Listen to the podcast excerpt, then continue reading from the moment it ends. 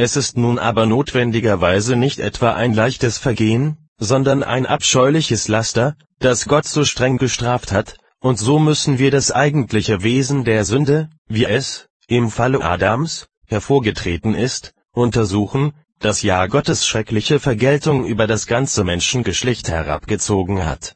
Kindisch ist die allgemeine Auffassung, es handle sich, bei dem Sündenfall, um Lüsternheit des Gaumens als ob der Hauptinhalt aller Tugend nur in der Enthaltsamkeit gegenüber der einen Frucht bestanden hätte.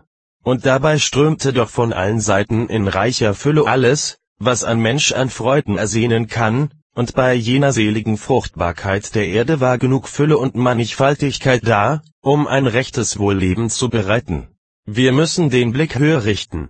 Denn das Verbot, von dem Baum der Erkenntnis des Guten und Bösen zu nehmen, war ja eine Prüfung im Gehorsam, Adam sollte durch seine Folgsamkeit beweisen, dass er gern Gottes Befehl sich unterwarf.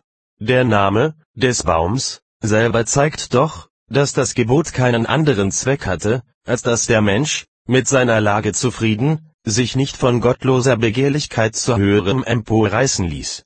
Und die Verheißung, die ihn auf das ewige Leben hoffen ließ, solange er vom Baume des Lebens aß, die furchtbare Androhung des Todes wiederum, sobald er etwa von dem Baum der Erkenntnis des Guten und Bösen äße, beides hatte den Zweck, seinen Glauben zu prüfen. Hieraus ist leicht ersichtlich, auf welcherlei Weise Adam Gottes Zorn über sich heraufbeschworen hat. Nicht übel erklärt das Augustin, wenn er sagt, der Hochmut sei der Ursprung alles Bösen, denn wäre der Mensch nicht in seiner Anmaßung höher gestiegen, als ihm verstattet und als es von Gott aus recht war, so hätte er in seiner hohen Stellung bleiben können. Aber aus der Beschreibung der Versuchung, wie sie Mose gibt, lässt sich noch eine genauere Deutung finden. Denn da wird die Frau durch die List der Schlange im Unglauben vom Worte Gottes abgebracht, und da sehen wir schon, der Anfang des Untergangs ist der Ungehorsam. Das bestätigt auch Paulus, wenn er sagt, durch eines Menschen Ungehorsam seien alle verloren gegangen, Römer 5, Vers 19. Zugleich aber müssen wir bemerken, dass der erste Mensch vom Gebot Gottes abgewichen ist, und das geschah nicht nur, weil er von den Lockungen des Satans umstrickt wurde, sondern auch, weil er unter Verachtung der Wahrheit sich zur Lüge wandte. Und wahrlich, wird einmal Gottes Wort verachtet, so geht jede Ehrfurcht vor Gott verloren. Denn seine Majestät hat unter uns keinen Bestand, seine Verehrung kann nicht rein bleiben, wenn wir nicht an seinem Munde hängen. Deshalb war der Unglaube die Wurzel des Abfalls.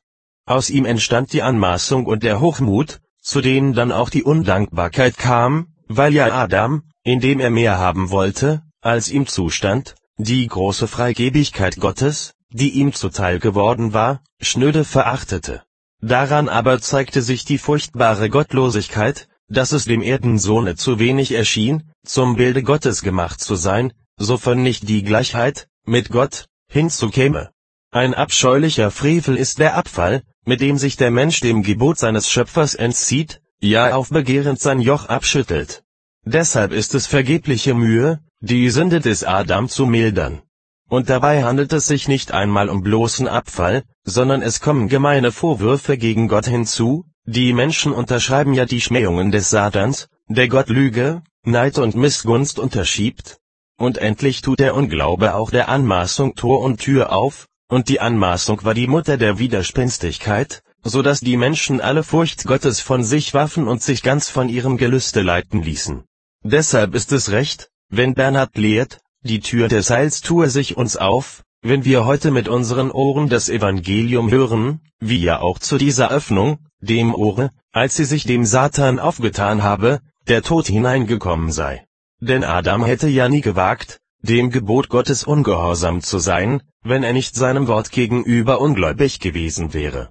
Der beste Zügel, alle Begierden recht im Zaum zu halten, war ja doch die Überzeugung, es sei nichts besser, als Gottes Gebot zu gehorchen und so die Gerechtigkeit zu tun, und das höchste Ziel eines seligen Lebens sei, von Gott geliebt zu werden. Als aber der Mensch von den Schmähungen des Teufels hingerissen war, da machte er nach Kräften allen Ruhm Gottes zunichte.